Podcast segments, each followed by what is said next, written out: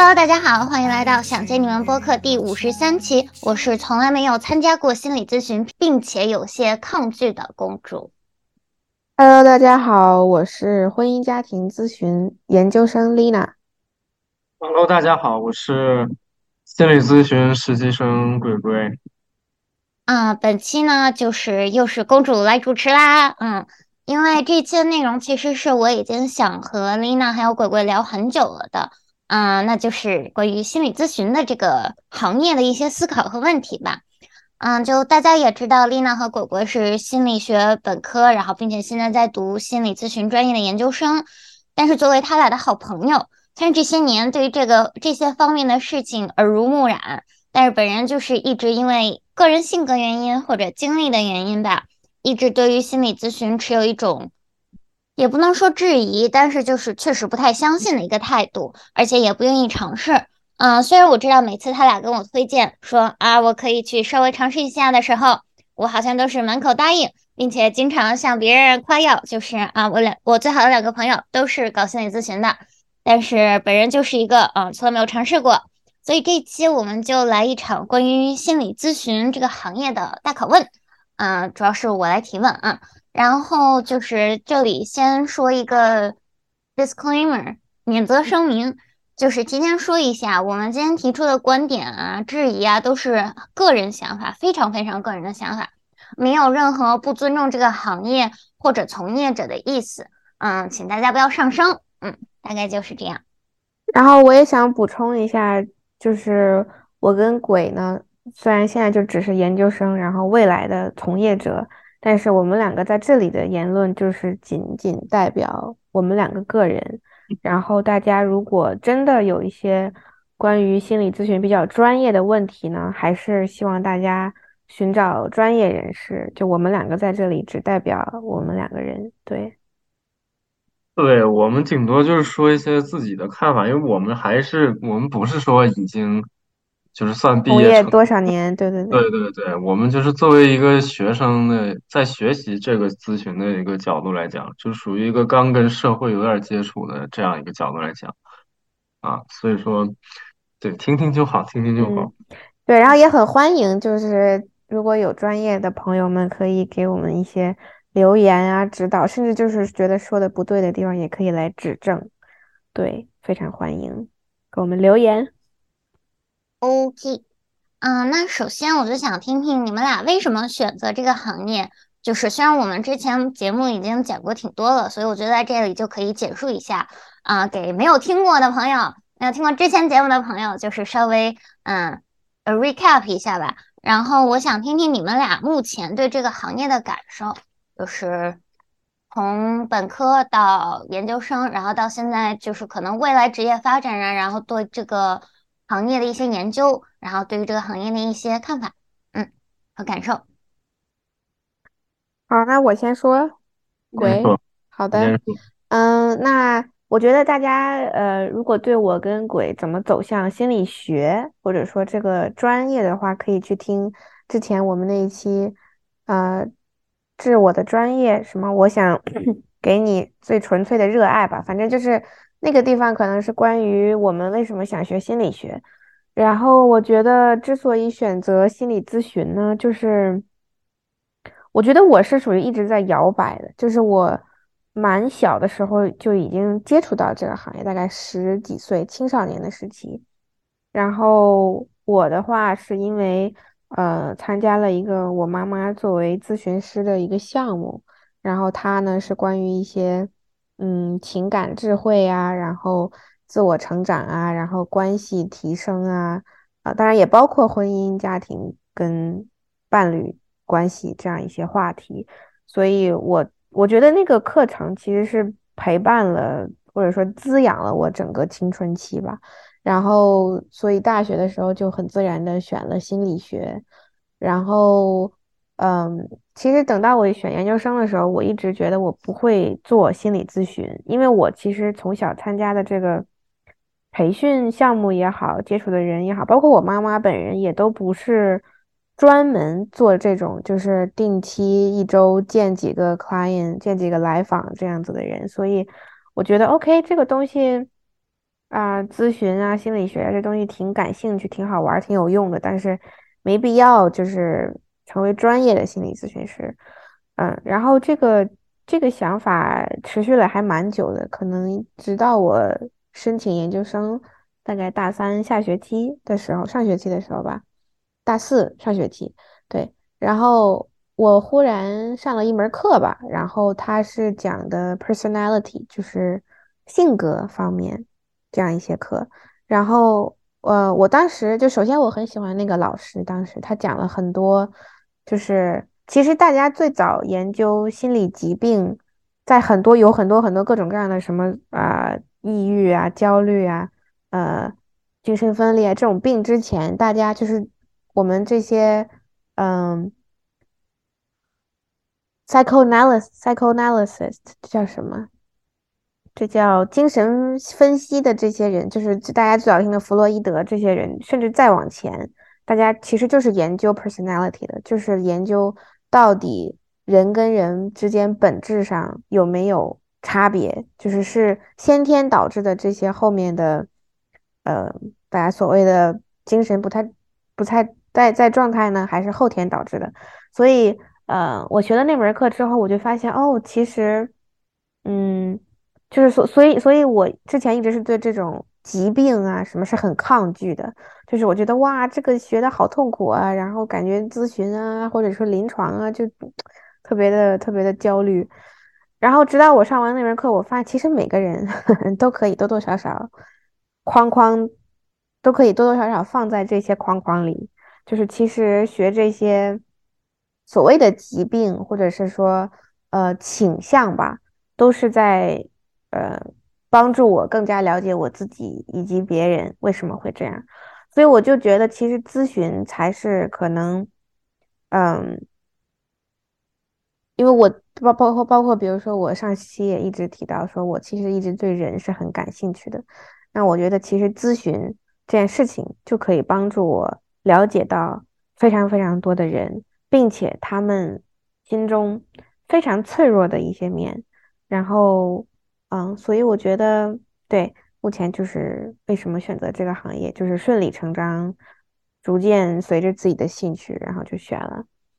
那那鬼鬼，你要不要说说你的这一块？哦，嗯，我比较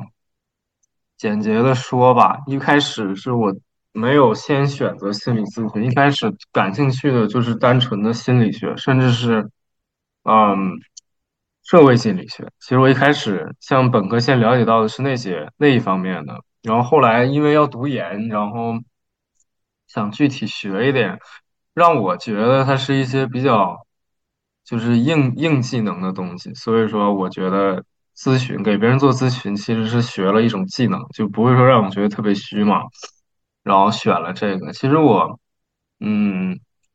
第一次接触中接第一次接触这个就是真实啊，现实生活中心理咨询可能都已经是本科毕业了，那个时候，嗯，就才大概接触了，然后认识一下这个东西大概是怎么回事儿，然后同时也是非常的一下子就很感兴趣，所以当时就是从一个就是学生的角度来说，就选了这个。另外一个因素其实是，嗯，因为我。就是我我我家家里人也有认识一些咨询师嘛，然后也有就是我当时学心理的时候也有跟他们聊，然后我其实觉得他们做的工作吧，我也觉得挺有意义的。然后我们国家确实也非常需要这些人，尤其一些在比如说在大学、在高中的这样的一些从呃咨询师从业者，其实他们啊其实是很需要一些比较。新鲜的能力和人人才吧，算虽然说我也不算人才啊，现在其实都蛮蛮需要的。然后整体的这个行业还处于一个比较开始的一个一个阶段，反正其实没有什么太多规范，而且现在在国内想成为一个咨询师太容易了，就是你想拿证太容易了嘛，所以说就导致吧，这个没有一个特别好的标准呢，也没有。就是特别高的这个这个词儿怎么说？就是 credibility 吧。所以说，我也是希望，对，就没有什么可信度吧，就你有证没证，其实不知道可能差别差别多大，所以说，嗯，因为心理咨询是在就美国诞生的嘛，所以说这边我们都向他这边学习，他整个这个行业的运作模式，所以说我觉得在这边学一学，其实还是有用的，嗯，对于就是说如果回国在国内工作的话，肯定有正向的作用啊。最简单的其实就是看这边其实已经啊是怎么发展的，然后把它复制到国内就行了。其实这是一个最简单的一个一个想法。嗯，其实现在有很多新的东西啊，比如说线上医疗啊，甚至说那个 AI 啊这些东西都非常影响我们这个行业。所以说，我是希望是能在它比较前端发发展比较前端的地方多去学习，多去经历，然后。结合以后工作环境再说。嗯嗯，然后我觉得，其实我对我们这个行业，其实说实话，也不是抱着一种非常乐观的心态，就是我觉得，甚至是应该说是担忧要大于他的担忧，应该是大于我的期待的，就是我会觉得，嗯，一方面是看到大家对这些东西的。好奇跟觉得有需要，但是中间又有很多很多很多的鸿沟，就是来真正从你对心理咨询产生好奇到你真正走进咨询室，或者说开始呃系统了解呀怎么样的，就是真的是有非常非常多的阻碍，金钱上啊，嗯，意识形态上啊，然后社会这个观念上啊，就是真的是非常非常多，然后。嗯，所以我也是觉得自己现在其实有嗯蛮迷茫的，就是我觉得我们就像我跟鬼吧，虽然说 OK 在最发达的这个心理咨询最发达的国家在这学习深造，但是未来真的能做什么，可能只能做很小很小一点点的部分。嗯，但我觉得怎么说呢，就是这可能就得看一个选择吧。嗯，我在说这个。因因为吧，就是我觉得也不能说，我觉得有点有点小悲观啊，有点小悲观。我觉得 我们作为这个三十岁还不到的人，我是觉得可以说想的多一点吧。嗯，其实其实还是学，就是因为我其实现在感觉到挺多，就是留学的学这方面的学生，他回国也不是特别想做传统传统这些行业工作，而且其实跟他们竞争也不是特别好竞争了。人太多了啊，所以说，反正我一直想的就是肯定是要创新的，嗯，所以说，嗯，加油吧。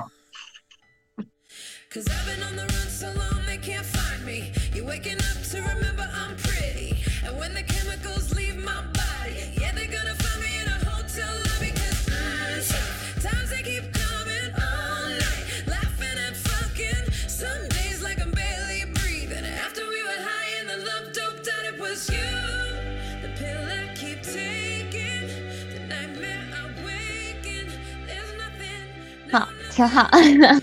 嗯，就是我其实就是想问你们两个在研究生的这大概第一年吧，接过也接过挺多的来访呢。嗯，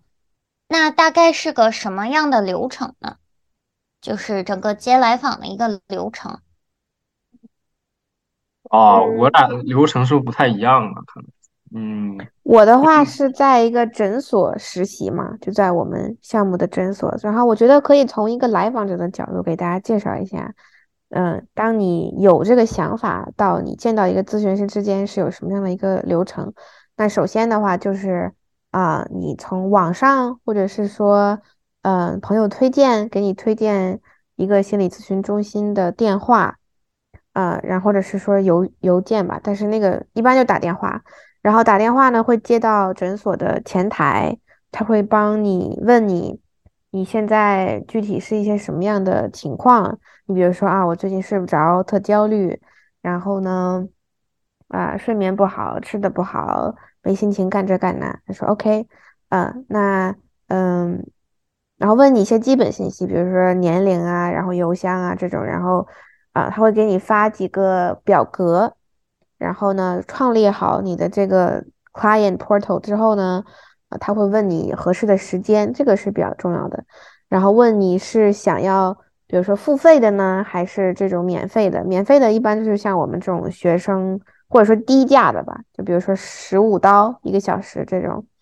低价的学生咨询，还是怎么样？然后，嗯，呃，之后基本上就是你。嗯，建立好你的这个 client portal 之后呢，然后咨询师会给你打电话，跟你确认，呃，OK，我们是不是这个时间点来见面，线上还是线下？呃，你像我们的话会问，因为是婚姻家庭咨询的话会问，再说，呃，是几个人来？是我们一般的话会是建议所有系统里面的人都要来，比如说这个家里一共是两个小孩，爸爸妈妈，那我们就建议四个人第一次都来。所以的话，嗯，基本上就是这样。其实，在你正式开始聊天之前，不会有特别多，呃，了解的过程。基本上就是一个非常非常标准，然后比较冗长的这么一个过程吧。嗯嗯，然后那我介绍一下我们的这个流程啊，就不太一样了。因为我是在国内的一个线上咨询平台实习的，所以说，首先我们所有的工作都是线上的，我们都是在那个那个公微信呃微信公司群，就是在那里面沟通。然后先是这样的，我们这个平台它会先发很多的那种公众号啊、朋友圈啊，还有一些其他的社交媒体啊，去宣传自己嘛。然后假如说你是有一些问题。想找帮助，寻找帮助去解决。然后我们平台有很多个不同的项目，你可以选，像有那个免费的项目，还有中级的、高级的各种各样的项目。假如说我呢，假如说我是想找一个免费的，那你也是一样，免费的里面大概大概率是一些在实习的学生。选择这个免费的之后呢，你就可以根据公众号的这个联络信息联系一下我们公司的小助手。然后需要填几个表，就是填一下你的意愿，你对咨询师的期盼，对对咨询师有什么要求，对咨询结果有什么期盼，然后你会填一下，比如说就是写一下，简单写一下你大概问题是什么吧，嗯，然后还要填一些，我们要看一些我们公司的免责声明，还要签一些签一些表，啊，就是因为我们咨询师可能是要给，因为我们纯线上是要给那个。呃，咨询过程录音录像的，这个是要的。然后还有一个就是，如果说你他有这个来访有自杀或者自伤或者伤害他人想法，我们是可以就是，我作为咨询师是要报告的，就是不光要跟我们公司的人报告，然后可能还有别的东西介入。这个后面的我就不知道了，我们咨询师就只负责报告给我们的就是公司就行了。然后。开始咨询是我们是这样，就是会拉一个微信工作群，然后我在里面，小助手在里面，然后那来访呢也在里面，所以我们讨论时间就是就是我和来访直接直接就讨论啊，直接讨论，然后啊，咨询大概频率每周一次，然后啊由我把会议链接发到群里，然后大概我们免费的只进行八次，八次之后你想。就直接走了，或者说继续那个付费呢都是可以的，嗯，然后啊，大概就这个流程。那我想就是第一个小问题，嗯，就是如果就比如说我吧，我就是一个不太愿意对陌生人太过敞开心扉的那种人，就是首先我觉得如果我要对一个陌生人，就比如说我要去心理咨询了。然后我约了一个嗯心理咨询师，但是这个人他是一个陌生人，我觉得这个破冰的过程，我觉得就是对我来说就已经是一个心理压力、心理负担了，就是因为嗯，对一个陌生人说很多的心里话，会让我觉得有一些些难受，有一些些有挑战。那你们两个对于就是这种这种来访是怎么破冰呢？我觉得，如果我感受到了你跟我的交流过程中，因为我们呃关系没有建立起来，然后你跟我讲话有一些困难，那我们就可以先讨论这个困难，就是你觉得是什么让你没有办法呃跟我聊天，然后所以说，其实，在心理咨询可能前几次最重要的，在我们看来的目标就是让你觉得安全，让你觉得可以跟我们讲话，然后嗯，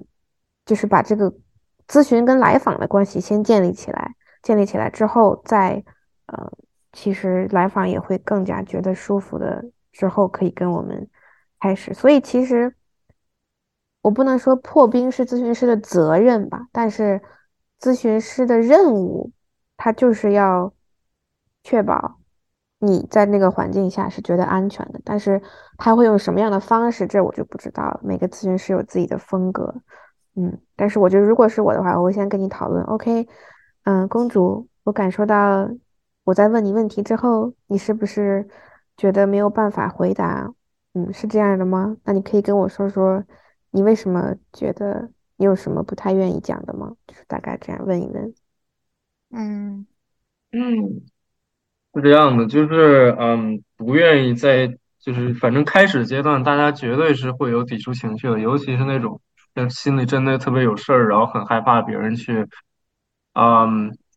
心里面可能会评评判自己啊，是一开始的话，你跟这人根本都不熟，确实是需要一点基础才能才能让你就是真的你说心里话也好或者怎么样，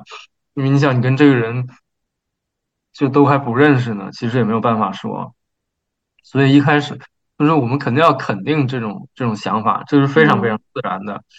然后另外一个，我觉得就是要肯定它，然后也不用逃避它，就是我觉得要营造一个比较。比较轻松自由的一个氛围，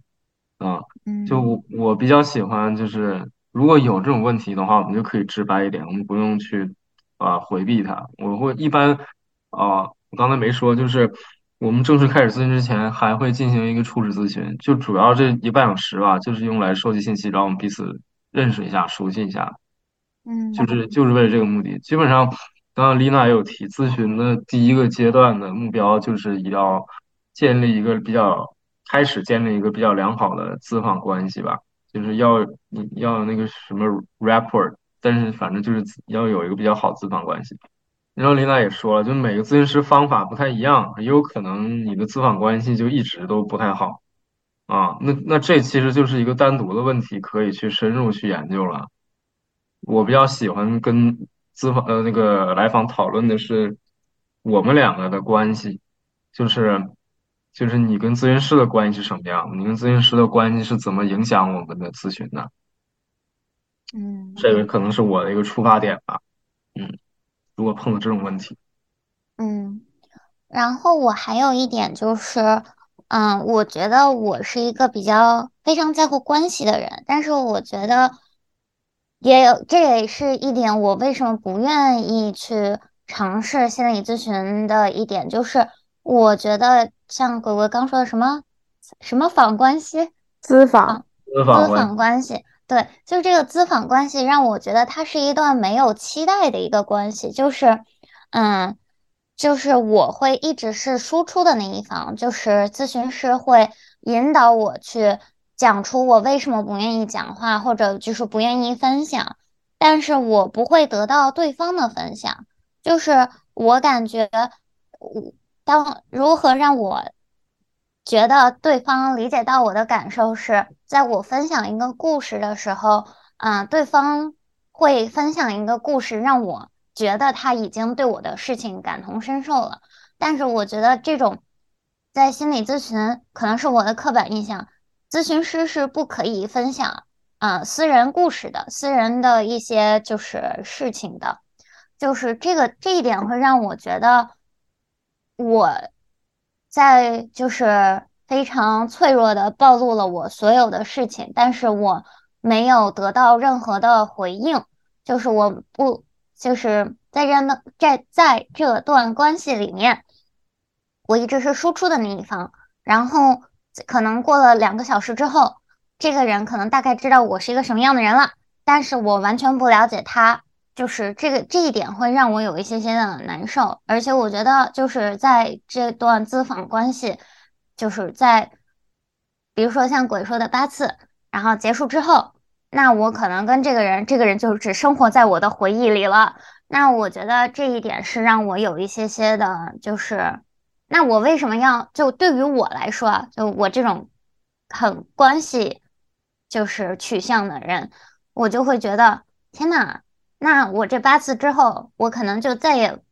见不到这个人了，或者就是没有办法跟这个人成为朋友啦。那我花了这么多心思和时间在这个人身上，那我们两个的关系没有走到任何的地方。就虽然我可能得到了这个帮助，我心里被疏通了，但是我还是会觉得有一些些的，心里有一些小别扭吧。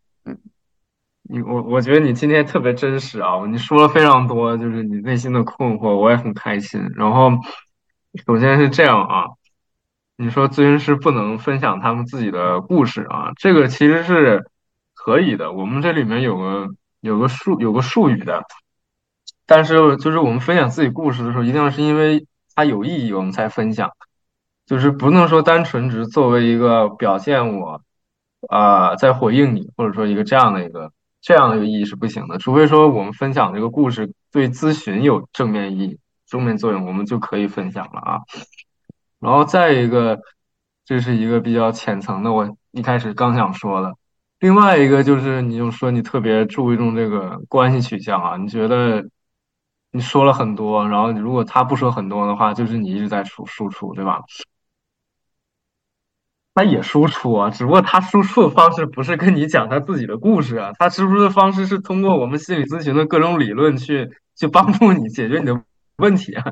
这就是他的输出啊。嗯，而且另外一个事情是，啊，假如说啊，你做了一个心理咨询，你你真去做了，然后你去之前呢，就是。呃，我想解决一二三三个问题，然后你要解决一二三三个问题，解释他们，你要说我有什么什么事，什么什么事儿，然后他呢，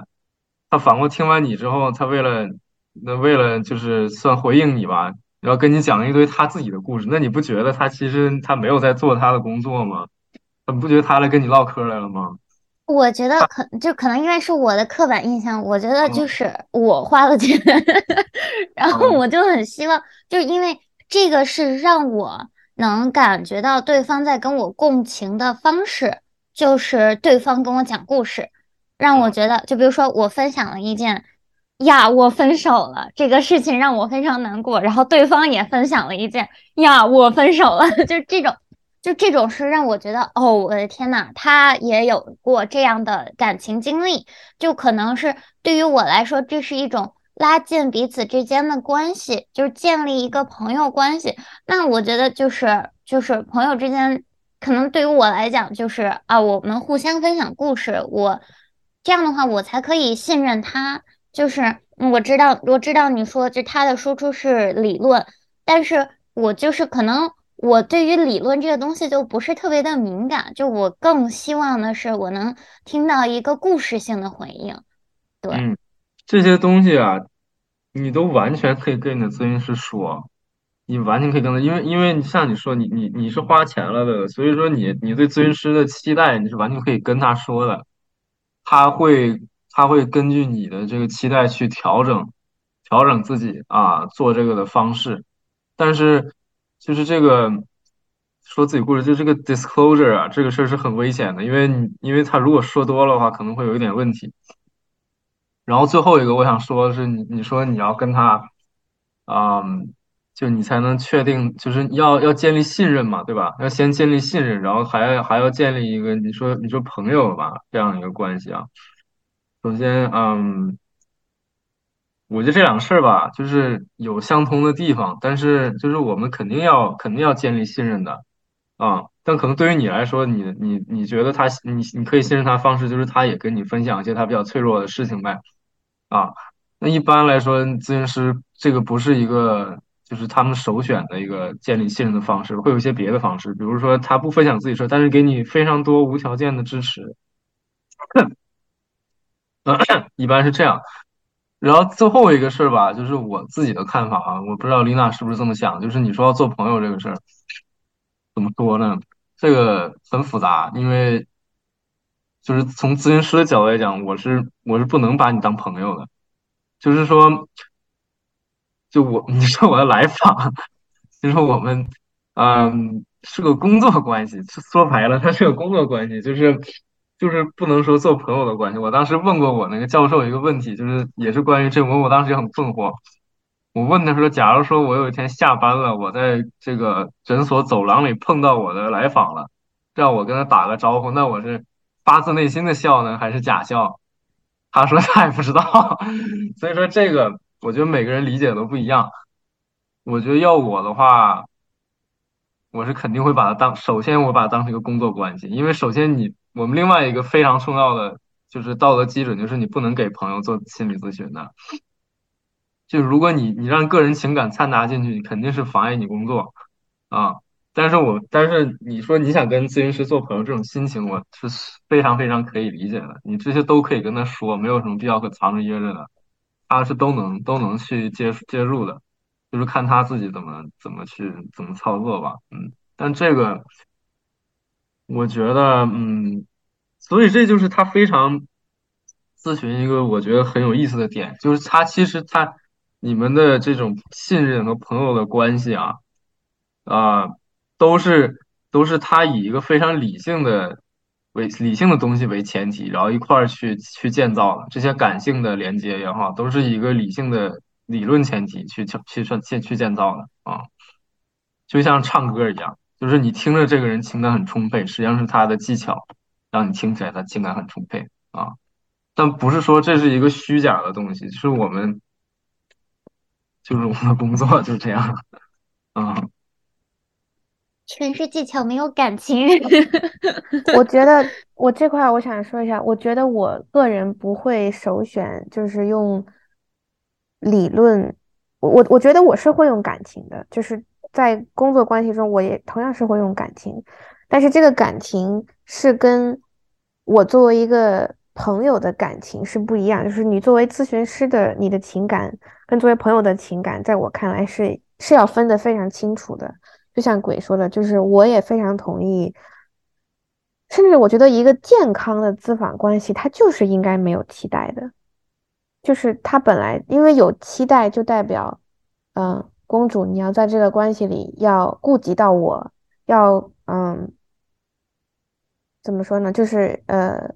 是会有一些压力的，对于双方来讲都是有一些压力，因为我们要，嗯，好像为了满足，为了达到某样的一个目的，我们要建立深厚的情谊，然后我们要怎么怎么样。但是其实，在一个在我觉得一个健康的咨访关系里，它就是应该没有期待的，它就是应该像一个非常非常纯净的白纸一样，就是，嗯。在所有的谈话过程中，我们都希望把关注力放在你身上，放在来访身上。我们其实更像是一个反射，来反射出，嗯，就是，就是那个那个那个东西很微妙，就是它也不是一个没有感情的机器，它是一种有一种非常理想化感情的人。就是这种这种这种这种状态呢，就是跟我平时，比如说作为丽娜的时候，说啊，这事怎么能这样呢？你在说啥呀？这怎么可能啊？公主醒醒吧！就是就这种状态是不太一样的。就这样的话，但是在那个工作关系中，我会说哦，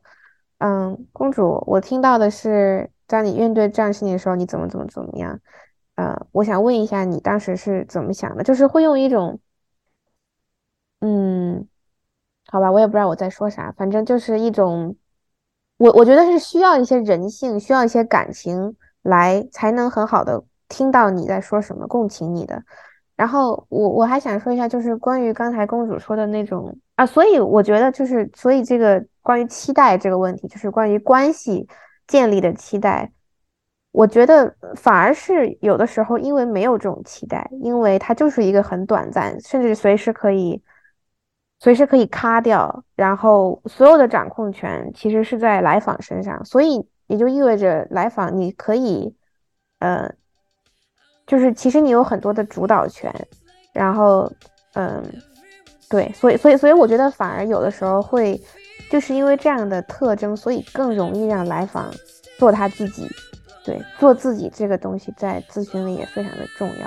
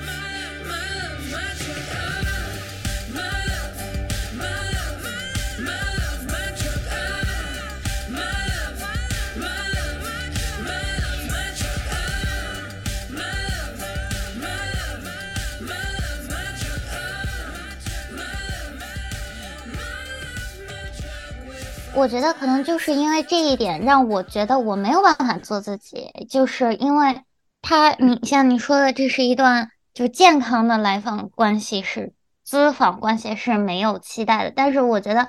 就这一点就会让我难受，就是让我知道，就是我是得不到，可能我得到了我自己会有的，就是我自己的一个健康的成长，但是。就是我觉得，既然我是在和一个人讲话，我就没有办法不考虑他的感受。对，就是我觉得，所以就是，嗯，所以就是让我觉得，这就是为什么我不愿意去嗯做心理咨询的原因吧，就是因为我既然要和一个人开展一段这么脆弱、这么暴露自己的一段就是关系，就是对话吧。相当于，嗯，然后就是这个人在知道了我的所有的脆弱的一面之后，他就可以离开了，然后就让我觉得我的天呐，那我就是我在做什么，就是会让我觉得，就是想到这一点就会让我觉得劝退，就是让我觉得难受，因为我没有办法接受这样的一段关系，然后但是我觉得我又没有，嗯，一旦我开始了。那我们后面可能会就是我后面有写到，就是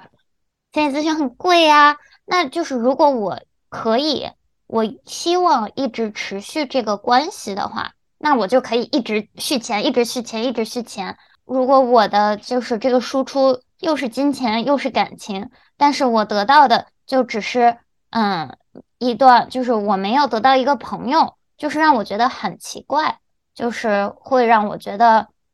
我付出了这么多，就是我可能自己的心里已经痊愈了，但是我为了可以和这个人保持这段关系，我需要付出的，就是是大于我收获的，就是会让我有这种感觉。嗯，那我这样问吧，那公主，你刚才一直在说，你想，你觉得一个让你愿意讲话的一个空间，是你跟这个人建立了关系啊，跟他成为了朋友。那你觉，所以就是在朋友这里，你觉得你是可以很舒服的讲心里话，然后那你觉得就是这种朋友关系跟，就是那那这个这个朋友关系对你来说，就是为什么他会让你觉得很舒服呢？就是为什么朋友关系让我很舒服？对，能让你讲这些心里话，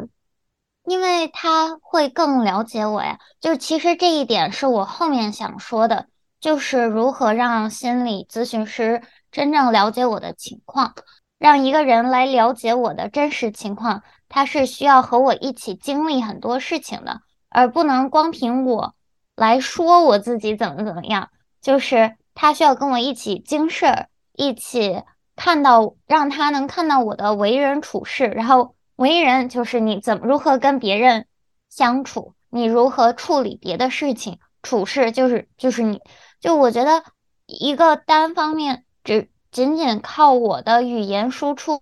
然后去了解我的人，他怎么可能就是了解我呢？我觉得我没有办法，我的语言表达能力不足以让嗯这个心理咨询师了解我的过去，他让让他真真真真正正彻彻底底的去了解我的为人，就是也是让我有一些些的，就是不知道要如何面对的这一点，就是他光凭我的语言那。那也是我角度来看的这件事情。那他就是他就是一个会非常非常了解我的一个人，但是就是我对他为人处事我不了解，就是我会有一种我被人抓住了把柄，被人瞪住了尾巴的感觉，会让我有一些些难受。然后在又这一段关系又没有一个嗯，没有一个走向，除了我继续续钱之外，嗯，所以就是让我觉得，可能就是还是让我觉得不信任吧，就是这个人没有办法和我成为朋友，就让我觉得没有办法相信这一段关系，对。所以我听下来，朋友是一个你可以不需要续钱，然后了解你的为人处事，了解你的过去现在，然后会，呃，或者是说可以也应该，呃，听就是接住所有你的这些困惑的一个角色，是吗？也不能说是应该吧，就是那我也不一定，就是因为我也会。嗯，我觉得一段健康的关系是相互的，就是我可以去倾听他，他可以去倾听我，我们可以互相帮助去解决问题。但是我觉得这这种关系，就是在心理咨询里，我是可能是得不到的。对，我说实话，我现在特别的困惑，我觉得我自己就是被卷在那个。朋友跟咨询师的那个角色里，所以我现在听公主说话，我就特别的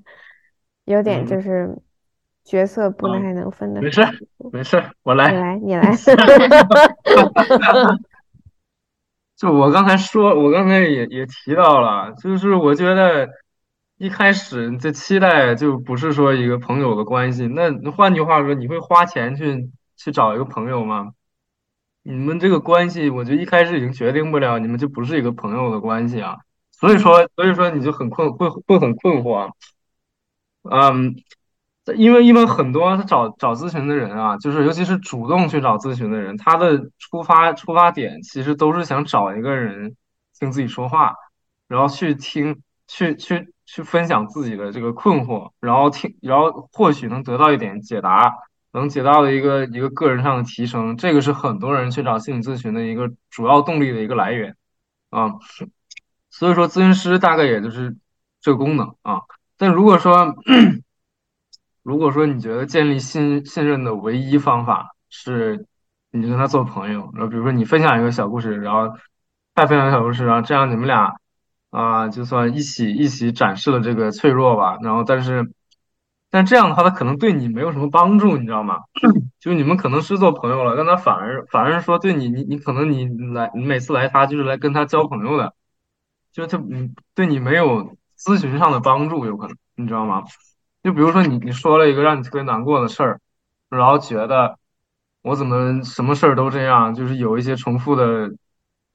个模式了，他他也跟你说他也有。他其实就只是认可了你而已，他没有给你提出任何解决办法，你知道吗？就是我我们就是一个比较相对来说负责一点的咨询师，他是给你提供解决办法，他他你也不是他不是跟你唠家常的，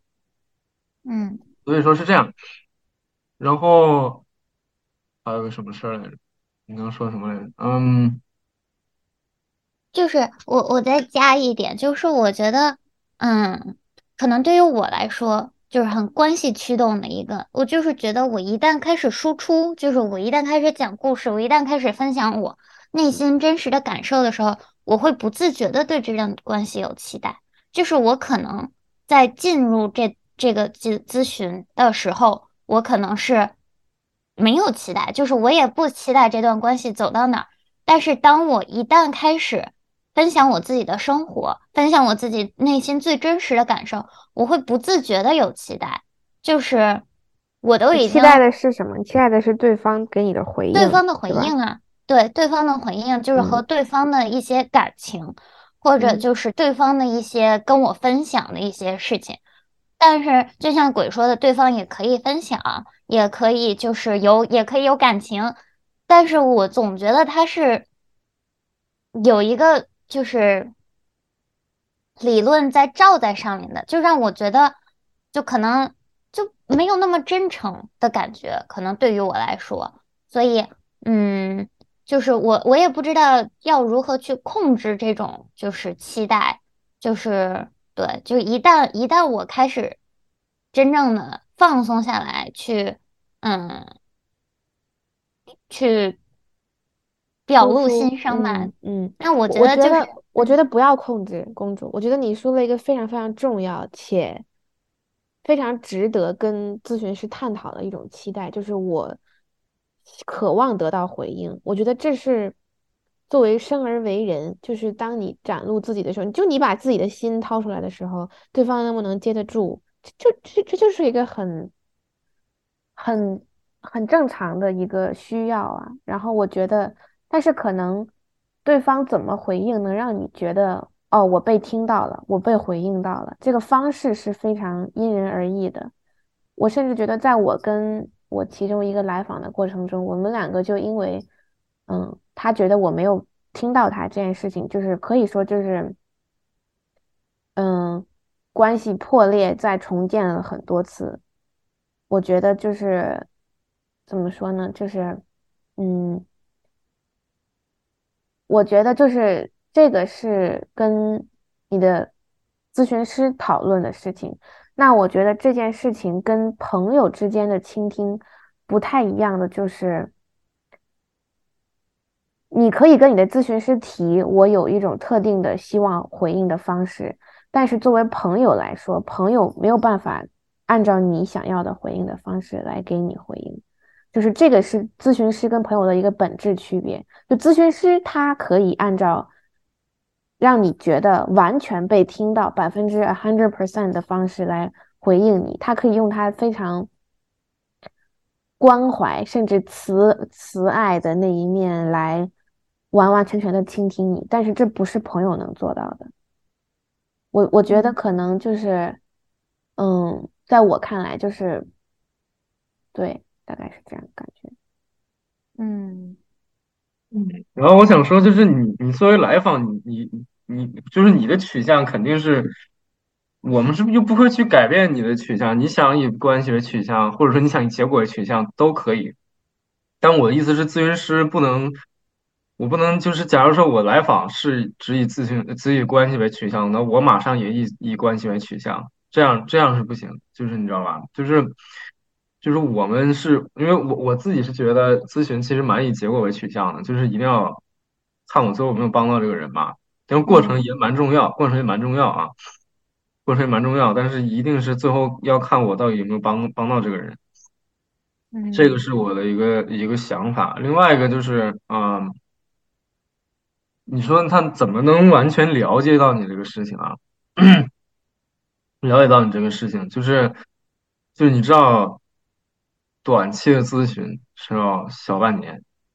嗯，就是短期的咨询。你要是时间再长一点，那就没有没有时间了，好几年都有可能。所以说，我们也不会说真的就完全只听你怎么去说，我们可能还通过跟你的就是各种交互啊，有的时候甚至给你留点小任务啊，各种事情。一点一点的去，就像做拼图一样拼你这个人，也不是说只听你，只听你说怎么样，我们就信什么样。因为这种，因为有很多来访，他其实是表达表达不清楚，不知道自己哪里难受，是非常非常正常的。所以说，我们听着 听不见出来什么，还是需要一些时间。这个是一定的，你不用太担心这个事儿会影响咨询。嗯。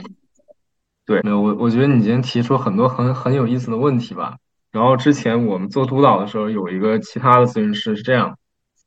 他他去做案例报告，然后他说到就是他的咨询关咨访关系里面，他提他最后问了一下那个女那个他是个咨询师是男的，然后那个来访是女的嘛，他最后问了一下那个女的，因为那个女的来他来找他是有一部分原因是因为他失恋了，分手。这个男咨询师问他说：“你咱俩这个过程中，你是不是把我当你男朋友？”然后这个这来访说确实是，然后这咨询师非常非常的淡定，我觉得他就是心态已经就很好了。然后他考虑了一下，这段过程中他把他当男朋友这个事儿就没有影响到他们的咨询关系，而且也没有就是明说啊表白，只不过是一个心心理安慰这样的一个事儿。然后他就非常淡定的 说了一下，然后就就没事儿结束了，啊。所以说，真的就是，就 真的我们啥样人，就我们应该是啥样人都见过的。所以说，你真的，你要相信咨询师的能力啊！你就是，就没没有什么可替我们着想，真的，没有什么可替我们着想，你就尽尽力尽量来吧。哦，我觉得我的点就是我没有办法不替，就是当我还是就之前那一点啊，就是当我开始呃吐露心声的时候，我会不自觉的，就是因为我在我的世界里，我可能只有会对朋友才会吐露心声，所以当我开始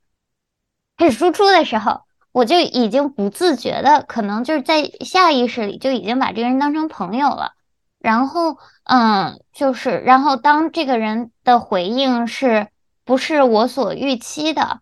这个时候我会觉得，我就会忽然抽离，就是我觉得啊，天呐，我刚刚说了什么？就反正会让我自己，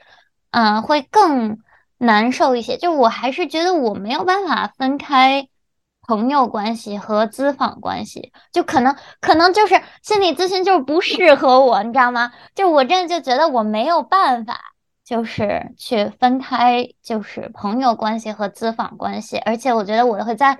输出的过程之中，就是我会开始为这个人思考，能不能他能不能兜得住我，就是我会就是我我没有办法不把他当成朋友而去输出，对，然后我就觉得如果就是当我抽离的时候，我一想到这段关系马上就要结束了。我觉得对于我来说是，在我可能原有的一些困难之上，就是它又多了一个心理负担，就是我到底要输出多少，然后就是我要如何让这个人能理解我，就我觉得这些可能对于我来讲是另一层负担吧，我觉得可能。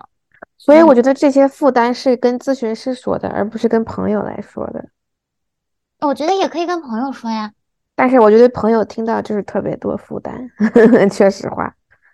就是我我现在就是就是我感觉所有的这些期待，你比如说你的内心活动，你说哦，我想确定我说完这个话，你是不是有听到？然后我希望得到一个什么回应？然后你给我了一个什么样的回应？然后你的这个回应让我什么样的感觉？我觉得这些特别特别宝贵的，可以在咨询室里去探讨，因为所有的这些。都影射出，其实是你对自己的一个很好的自我觉察的一个机会。它背后其实蕴含了很多很多你、你、你的观点以及你的世界。但是，其实所有的出发点，就是在咨询室里所有的出发点都是可以从你出发的。但是在朋友的关系中，在我看来是怎么说呢？就是好吧，我我觉得我现在可能也不太能分清，就是。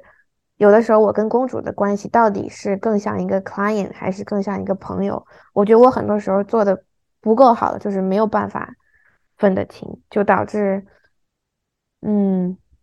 就是会会一团浆糊的感觉。但是我今天听到的很多公主说的点，我觉得是我作为咨询师的丽娜是可以很好的回应，但是又因为我处于我自己朋友的角色，所以我没有办法很好的回应。对，嗯，就是这样。没有，我我觉得就是呃，我们教授也讲过，就是咨询本来就不适合所有人，不是说所有人都能就是从中从中获益的啊。所以说，其实你也没有必要逼迫自己去接受这个东西啊，这是肯定的。所以说，啊，嗯，反正吧，他无论是就是嗯。因为是这样啊，就是我觉得做朋友啊，其实是要为对方考虑的，对不对？就比如说，我可能说一个说一个什么东西啊，他别人可能就是我的朋友啊，可能听了负担很大，对吧？这是一个一个顾虑，是不是？但你跟咨询师就不会有这种顾虑，你跟咨询师就你愿意说什么就说什么，你就你把你心里面那些最，你甚至有没有那种不敢跟朋友，对呀。你你你你就是有没有那种不敢跟朋友说的东西，都可以跟咨询师去说。像我有好几个来访，就是他们有非常严重的社恐，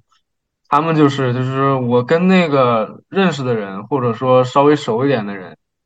我就根本没有办法做我真实的自己呀，因为他们一旦知道那样的话，肯定会离我离我远去的，就是因为我真实自己就是自己，他自己是一个很负面的一个形象嘛。但是你跟陌生人就是，啊，那我今天把我这个，我跟你就是纯做自己，因为反正我们就见八次，八次之后你再也见不到我了，所以说我想干嘛都没关系。所以他们是跟你完全这样相反的一个逻辑啊。可以说他们把咨询师当当一个工工具人，但是那毕竟人家交钱了，对吧？对吧？人交钱了，而且我们确实也能提供除了纸青青之外别的帮助啊。嗯，像这种就是，我要是啊开始跟我讲跟他讲我自己的故事了，他反而反而觉得你赶紧闭嘴吧，我根本不想听。就是这这种，其实更普遍一点。嗯，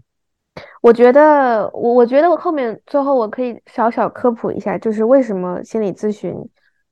应该首先应该付费，且它的定价它来自于哪里？我觉得，呃，就首先付钱这个本质就说明心理咨询它是一个服务嘛，然后它不是一个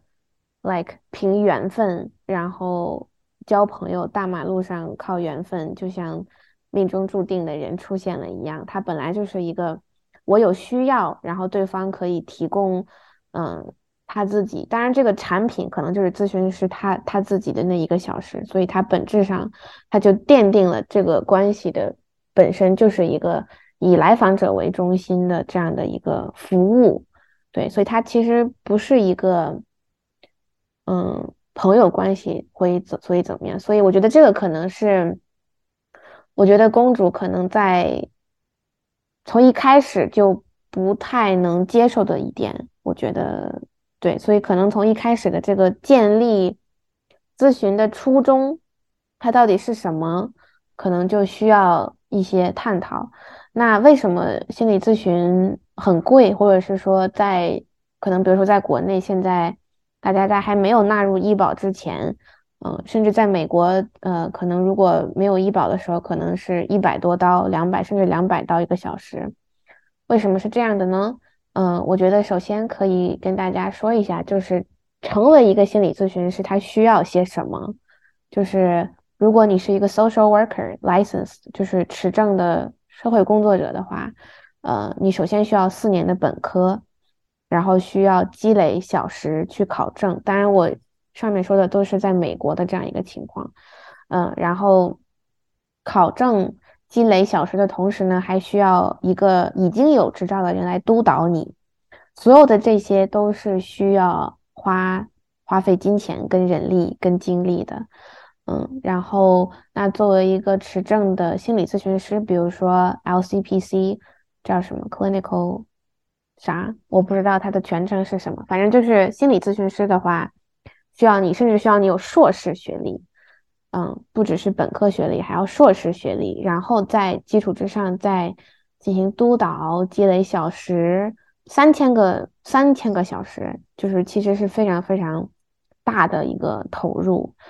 然后呢，在你持证了之后，甚至还需要定期的去参加各种培训啊，嗯，所以很多很多的咨询师其实是嗯花费。可能甚至要超过自己的收入的，尤其是在前期，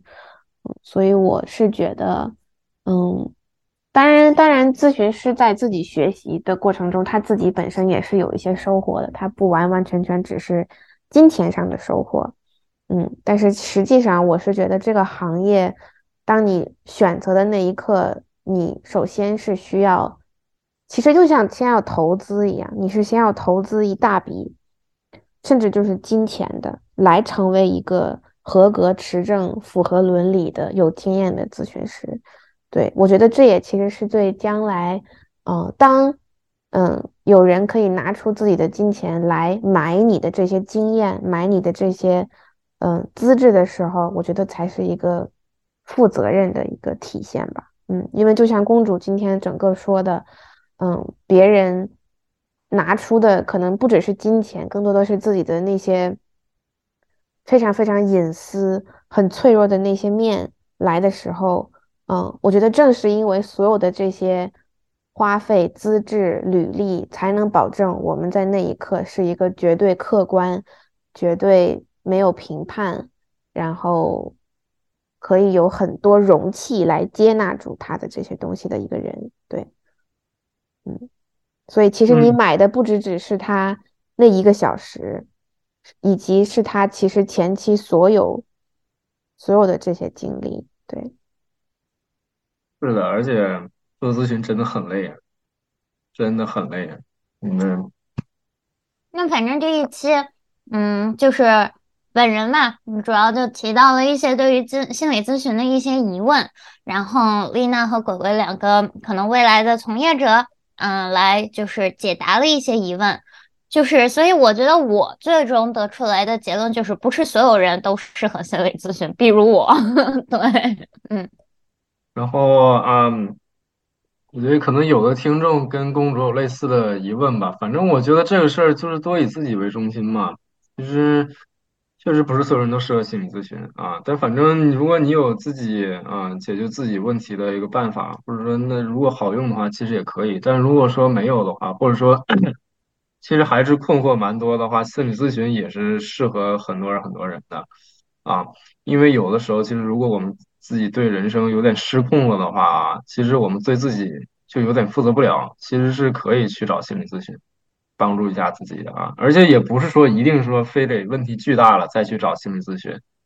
如果你没有那么多问题的话，可能也没那么多压力，说不定更好跟这个人就是按照你理想的方式，算交朋友也好呢。就是他只是单纯的给你一些让你生活变得更开心的一些建议嘛，所以说也是也是不错的啊。嗯，看看看看，实在不行可以先做一个免费的啊，先体验体验啊。我今天想说的话就是，我觉得大家可能对于心理咨询，就是说一对一在咨询室这件事情是，嗯，觉得很陌生，觉得很有挑战，很不理解的。但是实际上在真实的生活中，就可以说跟咨询产生相相约等于效果的东西。时时刻刻可能都在发生，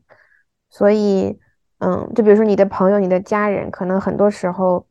充当的就是那个咨询师的角色。所以我觉得，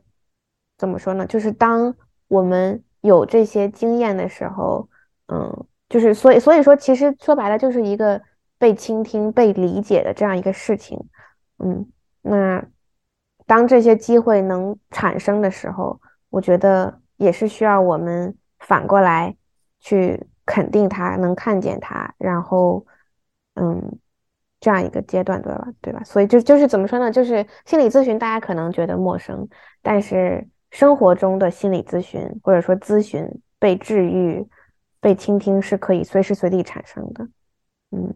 所以这样想的话，也许它并没有那么陌生。所以大家如果觉得好奇的话，那就来感受一下吧。嗯。嗯，好，那我们这期就到这里了，感谢大家的收听，我们下期再见，拜拜，拜拜。